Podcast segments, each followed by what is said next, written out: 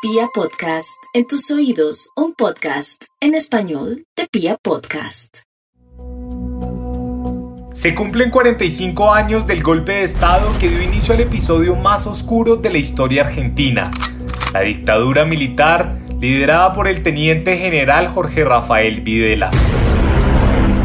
Durante ese periodo en el que reinaron la persecución política, las desapariciones forzosas y la tortura a miles de civiles, no hay dudas de que el fútbol jugó un papel preponderante.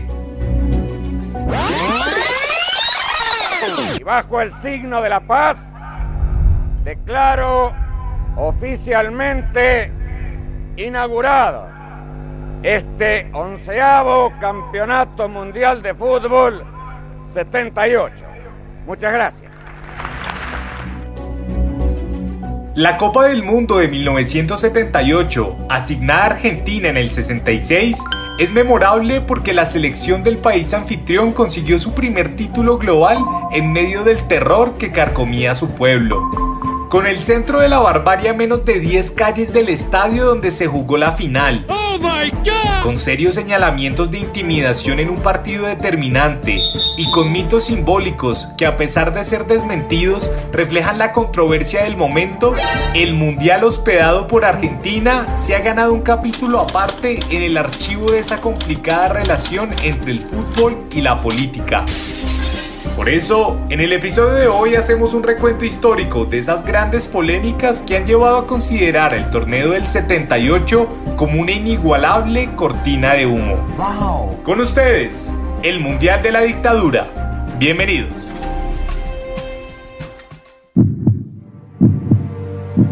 El planeta gira y la pelota también. Detrás del balón, porque el fútbol es el espejo del mundo.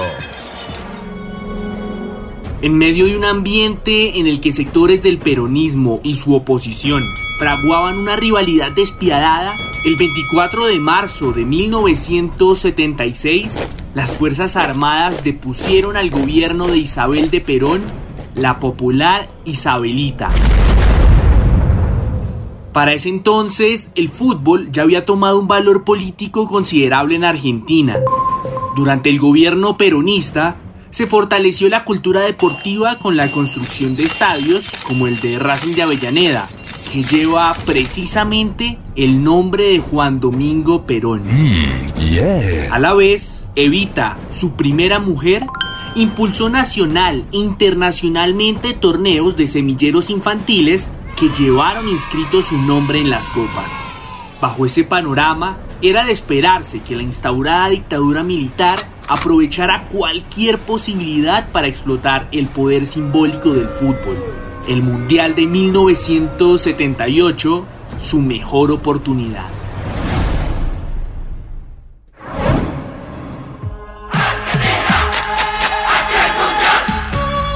Exponente del Plan Cóndor, aquella coordinación dictatorial latinoamericana auspiciada por Estados Unidos, la dictadura argentina despertó todas las alarmas en los movimientos defensores de derechos humanos, que comenzaban a robustecerse, al menos en suelo europeo.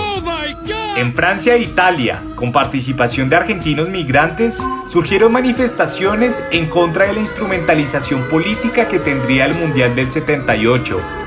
Ya dentro del país gaucho, uno que otro rebelde se posicionó contra la organización de la Copa, pues en tal momento de inestabilidad social había otras prioridades para la nación. Muestra de ello fue el siempre crítico Dante Panzeri, antiguo director de la revista El Gráfico.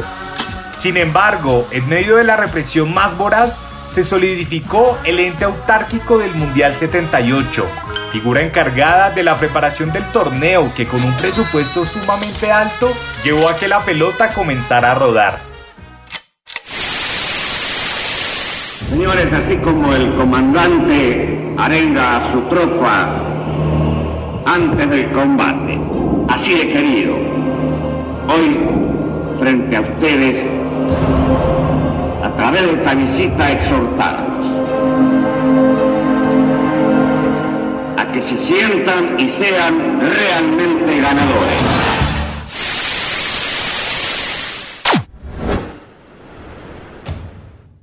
Los primeros partidos de Argentina fueron contra Hungría, Francia e Italia en el Estadio Monumental de Buenos Aires. Su ubicación resultó mucho más que una simple circunstancia. Mientras miles de argentinos se reunían para celebrar los goles del equipo de Menotti a menos de 700 metros, otros cientos de compatriotas vivían las horas más oscuras del terrorismo de Estado en la Escuela de Mecánica de la Armada, la ESMA. Allí, cientos de argentinos fueron reprimidos, torturados y en muchos casos asesinados.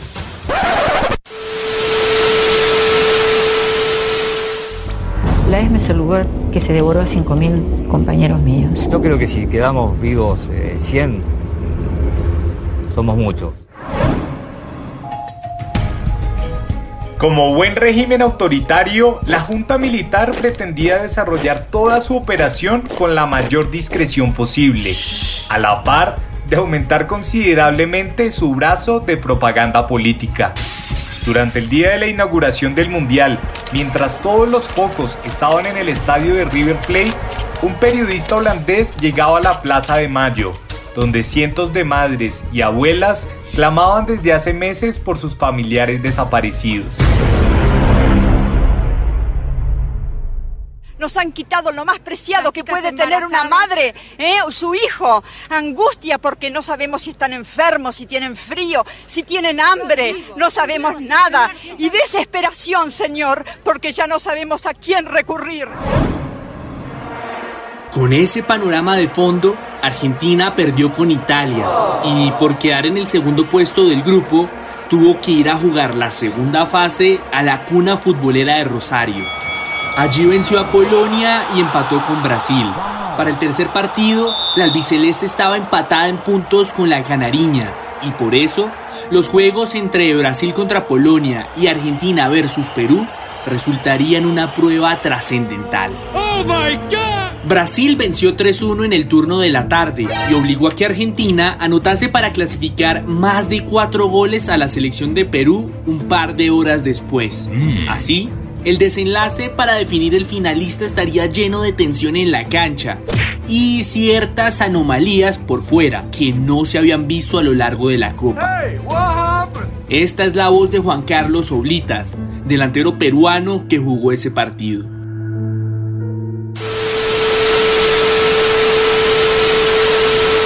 Antes del partido sucedió lo que no había sucedido nunca. Entró a saludarnos eh, Videla con un grupo de personas. Dentro de ese grupo de personas estaba hasta Henry Kissinger. Henry Kissinger, ex secretario de Estado norteamericano, amigo personal de miembros del gabinete, nos visita para ser testigo de este gran momento.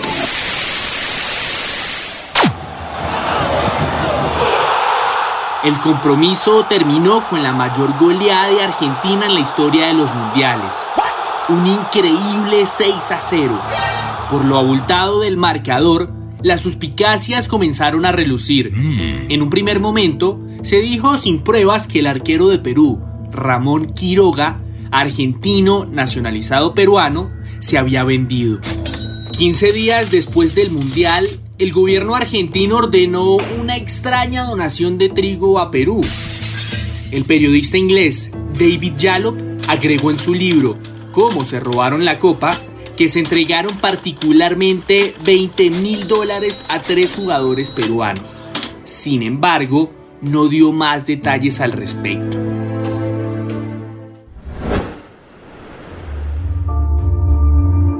De vuelta en el Estadio Monumental, la selección argentina llegó a jugar la final contra la Holanda de la Naranja Mecánica, que sin Johan Cruyff había vuelto a disputar el último partido del Mundial. Después de empatar 1 a 1 en el tiempo regular, el juego se fue a la prórroga y Argentina anotó dos goles que le permitieron consagrarse como campeona por primera vez en su historia. Paralelamente en el ESMA, el jefe de inteligencia, Jorge el Tigre Acosta, celebraba la victoria nacional en frente de sus víctimas, que por mucha tentación de denuncia que tuvieran, no podían hacer prácticamente nada. Entonces el tigre entró gritando así, levantando los brazos, diciendo, ganamos, ganamos. Y ahí sí yo tuve la certeza, si él dice ganamos, nosotros perdimos, no importa que nosotros perdimos. Por ese intrincado contexto en el que se dio la copa, surgieron una infinidad de mitos que con el tiempo fueron desmentidos. Un profesor inglés se atrevió a asegurar en un artículo en The Guardian que los postes de los arcos de ese mundial tenían una franja horizontal negra como manifestación de los opositores al régimen. Esto sin saber que esas líneas llevaban años en las porterías del fútbol argentino. Asimismo, se habló de que Cruyff no había asistido a la Copa por inconformidad política. Cuando en realidad el astro holandés no había ido por haber vivido un preocupante asalto meses antes del encuentro de naciones. El blanco fácil ha sido culpar a los futbolistas argentinos por no haber plantado mayor oposición al respecto. Mario Alberto Kempes, la figura del torneo, se ha cansado de decir que sus goles eran para Argentina y no para Videla.